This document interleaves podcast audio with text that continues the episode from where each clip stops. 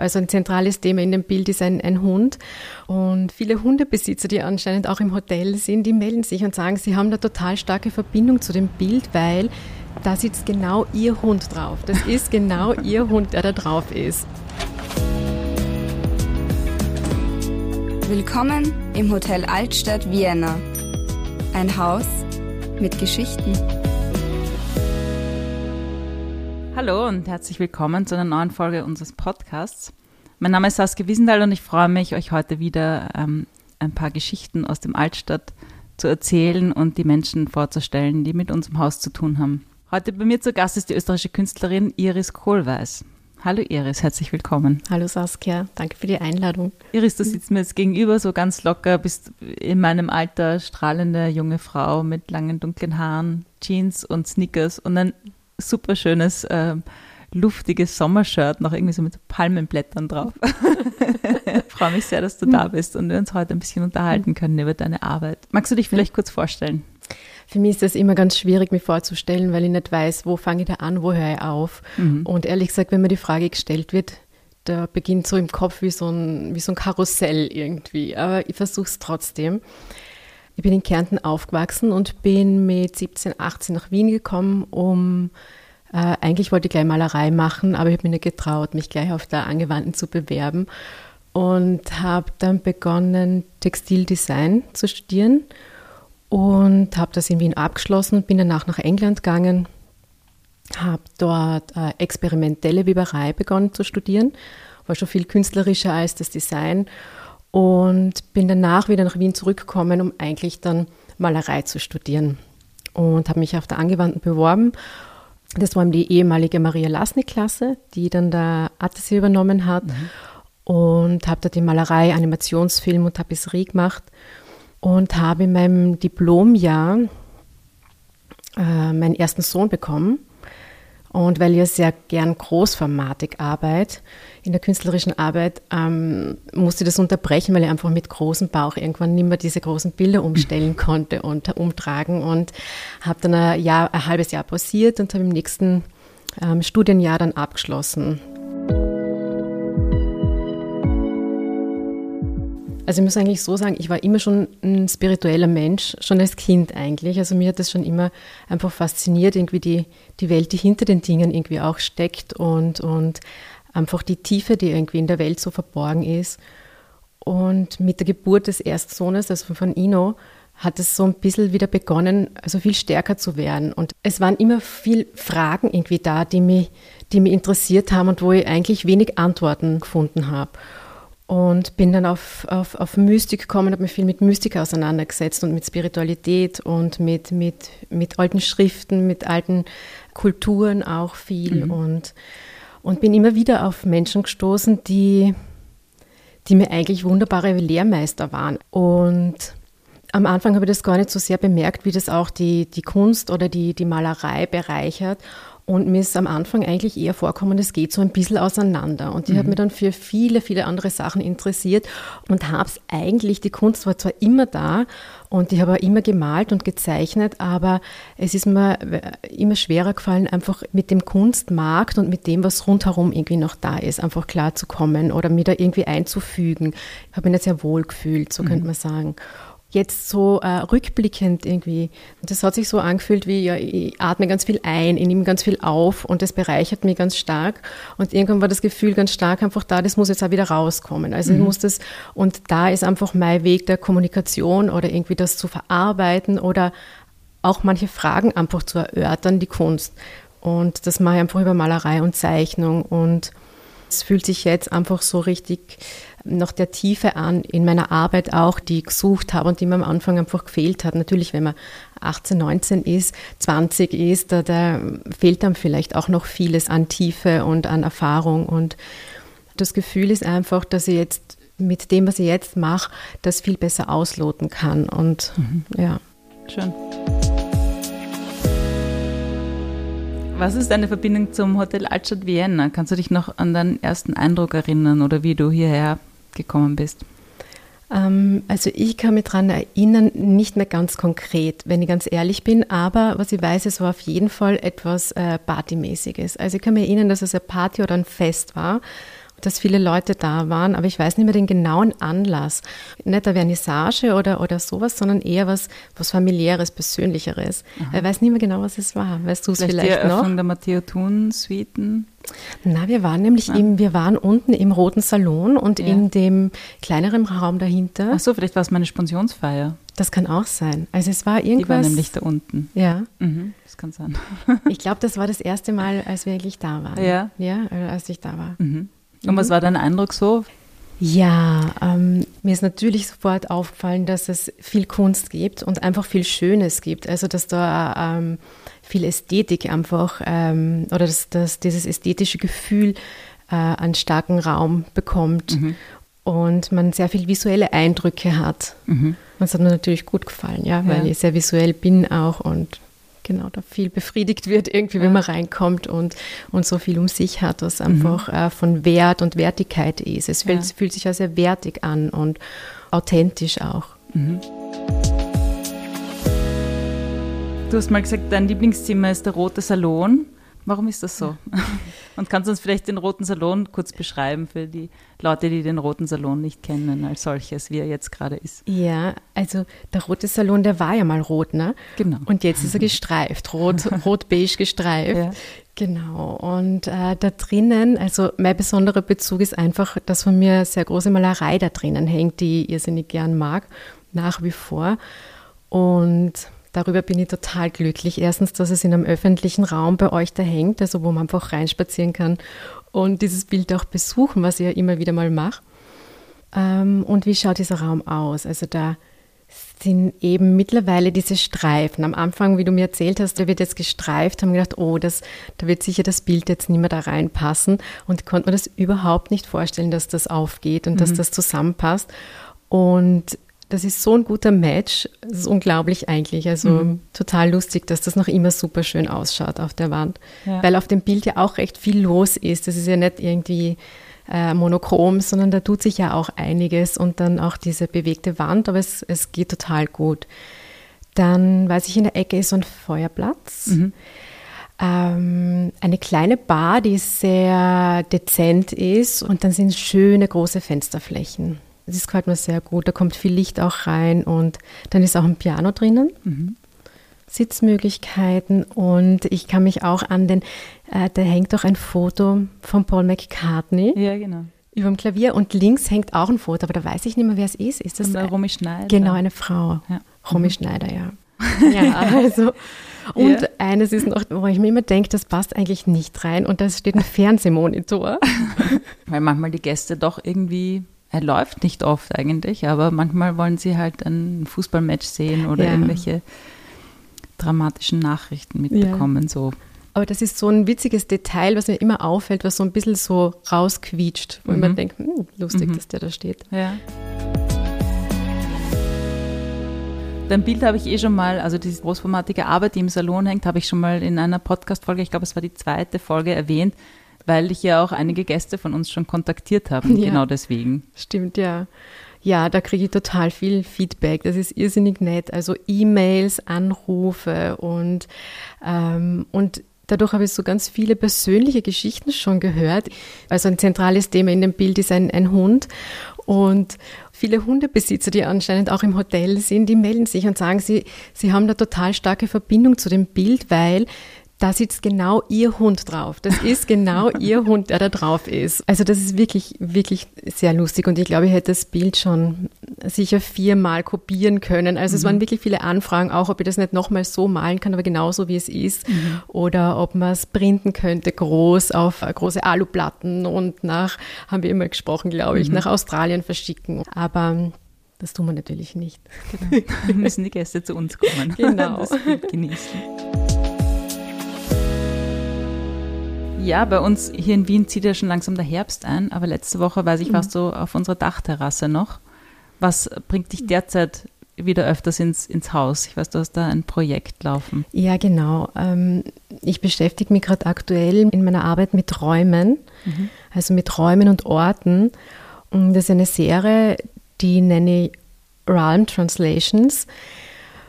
Und da geht es eigentlich darum, dass es so diese, die Stimmung von Räumen, also was sich in einem Raum so abspielt, Stimmung, Atmosphäre, eigentlich das, was man jetzt nicht so über das Auge wahrnimmt, also was nicht so offensichtlich ist und äh, jetzt mit Ästhetik oder mit Möbeln oder einem Arrangement oder so von dem Raum zu tun hat, sondern eher, was der Raum sonst erzählt. Also ein Raum, der hat ja immer eine Vergangenheit, eine Gegenwart und auch schon ein bisschen eine Zukunft in sich. Und da ist eigentlich ganz viel da. Und das kennt sicher jeder, wenn man in einen Raum geht, dass man, dass man mit dem Raum einfach in Beziehung geht. Mhm. Und dass man sich dann wohlfühlt dort oder nicht wohlfühlt oder es irgendwas triggert in einem. Und da bin ich bei euch in der UN-Suite, mhm. weil du hast uns mal vor kurzem durch ein paar Zimmer geführt. Und dieser Raum ist mir immer wieder dann danach so in Erinnerung kommen. Einfach, ja. der ist hängen geblieben. Und wenn so Orte irgendwie so hängen bleiben, dann, dann interessiert es mich einfach irgendwie tiefer und dann, dann möchte ich da reinschauen. Und das mache ich eben bei euch in, in der Suite. Ich war davor, war in einem Kloster, in einer alten Bibliothek und konnte dort fünf Tage arbeiten. Das waren so ganz hohe alte Gemäuer, so Rundbögen, also so einfach so ganz eine schöne Deckenkonstruktion und ganz alte Räume in so einem alten Benediktinerkloster. Das ist eigentlich die zweitbedeutendste Bibliothek äh, Österreichs nach der Nationalbibliothek. Also die mhm. haben so ganz die ersten Schriftstücke, handgeschriebene Schriftstücke und wunderbare Sachen ganz alte Energien. Die da ja, und es war, es war irrsinnig interessant, weil da ist, äh, ich war umgeben von diesen alten Büchern. Also mhm. in dem Trakt, wo ich war, waren hauptsächlich mittelalterliche Bücher, also wirklich so von, weiß ich nicht, 600 bis 15 oder so. Und das war eine ganz interessante Energie dort, weil einerseits hat es ganz was Erdiges gehabt also es war so komplett ausgeglichen zwischen dem Erdigen und, und diesem Geistigen aber auch, was mhm. da war. Und später, eigentlich nachdem ich fertig war mit der Arbeit, habe ich mit einem Pater dort gesprochen darüber, dass es mich fasziniert, dass da eigentlich so eine erdige Energie ist und dass da viel und, und er hat gesagt, ja, das war ganz früher, war das überhaupt ein, so eine Art Rübenkeller. Aha. Und die Bibliothek ist erst später dorthin gekommen. Und eigentlich wow. war das etwas, was diese, diese alten Mönche dort genährt hat und wo sie ihre Sachen gehabt haben. Ja. Mhm. Toll. Ja. Na, ich bin schon gespannt, wie die Zeichnung aussieht aus der UN-Suite. Ja, es ist auch, was spannend ist bei der UN-Suite, ähm, die hat mir auch schon was gelehrt, nämlich ähm, dadurch, dass ich ja öfter komme, da habe ich jetzt drei Tage gearbeitet, dann war ich zwei Wochen nicht da, dann war sie wieder vermietet, waren ja. andere Menschen drinnen und dann bin ich wieder zurückgekommen. Und zwar hat diese hat der Raum, und wahrscheinlich wird es ähm, in, in Räumen vielleicht grundsätzlich so sein, äh, hat der Raum so eine Art äh, wie so eine Grundenergie, mhm. also wie so ein, wenn man es mit einem, vielleicht mit einem Musikstück oder so vergleicht, es ist sowas was Tragendes eben da. Das mhm. ist wie so diese Grundenergie, die einfach der Raum schon mit sich bringt oder das alles, was da drinnen halt mal war. Und das andere, also von den Menschen wahrscheinlich, die jetzt da wieder, wieder drinnen waren und das wieder sehr persönlich und individuell genutzt haben, ähm, das ist so wie so, aufmoduliert ein bisschen ja. auf das. Wie ich das zweite Mal dann dort war, da war plötzlich so eine erotische Energie da, die war Aha. beim ersten Mal gar nicht da. Und das hat sich wirklich so über den Tag so, habe ich das immer wieder gemerkt und gespürt mhm. und das hat, am nächsten Tag war das wieder weg. Aber es, also da war auf jeden Fall irgendwie was, vielleicht war davor mhm. ein Pärchen in Flitterwochen da oder ich weiß es nicht, aber. Ja, spannend. Also, ja, ja, jeder hinterlässt ja sicher auch Spuren, wenn er da übernachtet, wenn er hier bleibt und, und sich darauf ja. einlässt auch. Ja, ja. denke auch. Mhm. Also es ist für mich auch eine Forschungsarbeit, ehrlich gesagt. Also es heißt Rhyme Translations, weil es ja auch eine Übersetzung des Raums ist. Also ich zeichne ja nicht den Raum irgendwie ab, sondern das sind ähm, das Bild, was da im Endeffekt rauskommt, sind eigentlich Formen und Farben. Also es mhm. sind Geometrien. Und, und es ist eigentlich eine Übersetzung von dem, was ich in dem Raum einfach wahrnehme. Für alle, die sich das jetzt anschauen wollen, du postest das hin und wieder auf Instagram, oder? In ja, Account. ja, könnte ich mehr Hast machen, aber hin und wieder mache ich das. Ja. Genau. Gut, und wenn Super. wir deinen Account in den Shownotes verlinken, Super. dann finden dich die Hörer gleich viel Sehr schneller. gerne. Wir haben anlässlich unserer 25-Jahr-Feier ja damals ein Buch herausgebracht oder so einen, einen dickeren Katalog, wo wir Architektinnen und ähm, Künstlerinnen und auch Stammgäste von unserem Haus zu Wort kommen haben lassen. Und damals hast du gesagt, das Altstadt Vienna fühlt sich an wie eine Reise. Weißt du noch, was du da gemeint hast? Für mich bedeutet Reisen unbekannte Orte zu finden und zu erforschen.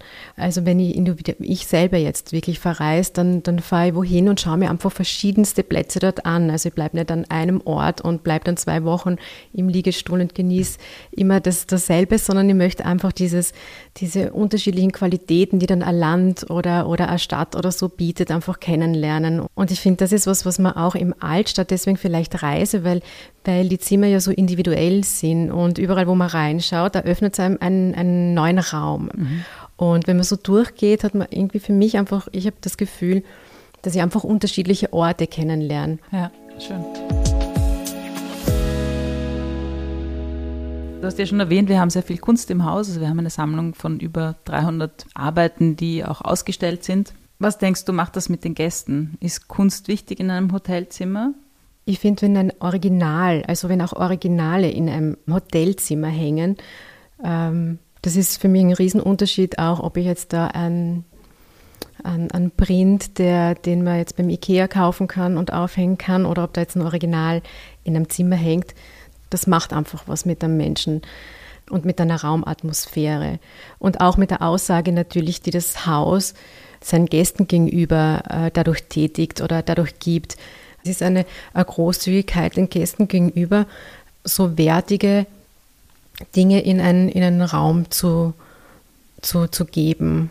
Mhm. Also Originale, also Bilder reinzuhängen, ähm, Designmöbel reinzustellen. Und das macht natürlich das Flair auch von so einem Zimmer dann aus. Ja, man vertraut es den Gästen ja irgendwo auch an. Ja. Dass die genau. dann damit äh, wertschätzend umgehen. Ja. Was macht gute Kunst für dich aus? Das ist auch so eine große Frage. Aber ich habe mir gedacht, du bist schon so lange als Künstlerin tätig und beschäftigst dich sehr intensiv damit. Das wird für jeden was anderes sein. Es mhm. wird für jeden was anderes bedeuten. Aber für mich ganz persönlich ist gute Kunst etwas, wo ich eben Tiefe verspüre und wo ich Lust habe, mich damit auseinanderzusetzen. Also was ich äh, gern mir ansehe und wo ich merke, das bewegt in mir was. Mhm. Also entweder inspiriert es mir auf eine gewisse Art und Weise oder es regt einen Denkprozess an oder es versetzt mir auch einfach nur in eine, in eine gewisse Emotion. Also wenn es irgendwie, man könnte vielleicht sagen, wenn es was Transzendentes oder so bietet. Mhm. So wenn es mir ein bisschen aus dem Alltäglichen so rausholt. Ja, jetzt im Hintergrund hört man gerade ein Klopfen. Eigentlich haben wir uns in, ins Hinterhaus zurückgezogen, in die Opera Suite, die sehr ruhig ist, aber anscheinend wird wieder ein Dachgarten äh, hergerichtet. ähm, ja, die Opera Suite ist eines meiner, auch eine meiner Lieblingssuiten, ähm, weil hier eine sehr schöne Sammlung an klassischer Musik ist, Platten und äh, mit einem Plattenspieler und den Moser und Kugellautsprechern zum Anhören sind. Außerdem gibt es hier den Eames Lounge Chair und ist nicht, ist eine gute Kopfhörer, also man kann sich hier richtig gute Musik hingeben. Das machen auch tatsächlich viele, viele Gäste sehr gerne. Und eine sehr schöne große Arbeit von der Elisa Alberti, hängt auch hier herinnen. Ja, sehr angenehmer Raum. Wir wollen ja den Gästen auch einen authentischen Einblick in das Wiener Leben geben. Du bist zwar in Kärnten geboren, aber dann recht früh eben auch nach, nach Wien mhm. gezogen, hast sehr lange auch ziemlich zentral in Wien gewohnt. Ähm, was ist so dein Gefühl, was, wie könnte man das Wiener Lebensgefühl beschreiben? Also ich, ah, ich habe das ja auch über Örtlichkeiten eigentlich mhm. und über Raumwechsel sozusagen irgendwie mir mal so ein bisschen erarbeitet, dieses Wien, weil ich bin nach Wien gekommen und habe, ähm, ja, ich bin in den ersten sechs Jahren, glaube ich, zehnmal umgezogen. und, ähm, oder acht Jahren, ja, weil mit England und hin und her und so. Aber eigentlich, weil mich das auch interessiert hat, was gibt es da für Wohnungen, was gibt es da für Bezirke, wie, mhm. wie lebt sich dort, wie fühlt sich da an und ich habe auch im WUK gearbeitet, im, das ist so ein Werkstätten- und Kulturhaus in Wien, wo ich irgendwie auch so einen guten Einstieg irgendwie hatte in diese alternativere Szene der Kultur- und Kunst- und Musikszene und also was, was macht das aus? Ich meine, für mich hat Wien so etwas recht Gemütliches. Es ist zwar so eine Großstadt, aber es hat so etwas recht Gemütliches und, und Entschleunigtes eigentlich für so eine relativ große Stadt. Mhm. diese viele Kultur, die einfach da ist, das prägt schon sehr extrem das, das Stadtbild und auch das Gefühl. Aber das ist natürlich nur so eine nur ein so Aspekt, weil Wien auch viele Gesichter hat und je nachdem, wo man sich halt aufhält und in welcher Blase man sich wahrscheinlich bewegt. Mhm. Ähm, Manchmal auch wetterabhängig. Auf jeden Fall wetterabhängig. ich bin überhaupt so wetterabhängig. Also wenn so wie heute so ein schöner Tag mit Sonnenschein und dann ist eh wahrscheinlich jede Stadt wunderschön. Aber Wien ist schon besonders schön, weil es einfach wunderbare Bauten hat und Bauwerke hat. Aber ich kann jetzt kein so ein, wo ich es wirklich festmachen würde, wo viele sagen, ja, dieses so ein bisschen grandlerisch und mhm. ein bisschen das, ein bisschen was Melancholisches oder, oder sowas. Jein. Ich meine, es gibt so, es sind, ich finde, es hat viele Gesichter, je nachdem, wo, wo mhm. und wie man sich es hat sich bewegt. auch und es hat viel verändert in den letzten, sagen wir, zehn Jahren. Ja. Also, es hat sich viel verändert, total. Ja. Ich möchte jetzt noch nicht zu viel verraten, aber ähm, es kommt ja dann doch bald irgendwie Weihnachten und wir bereiten da noch ein kleines Projekt vor ja, gemeinsam. Ja, genau. Ähm, also einfach dranbleiben. Schön. Und dann sage ich einmal vielen Dank für das Gespräch. Ja, ich danke, es war sehr schön. Und bis ganz bald. Bis bald. Das war Willkommen im Hotel Altstadt Vienna, der Podcast. Wir freuen uns, euch bald wieder in unserem Haus willkommen heißen zu dürfen. Wir haben noch viele Geschichten zu erzählen.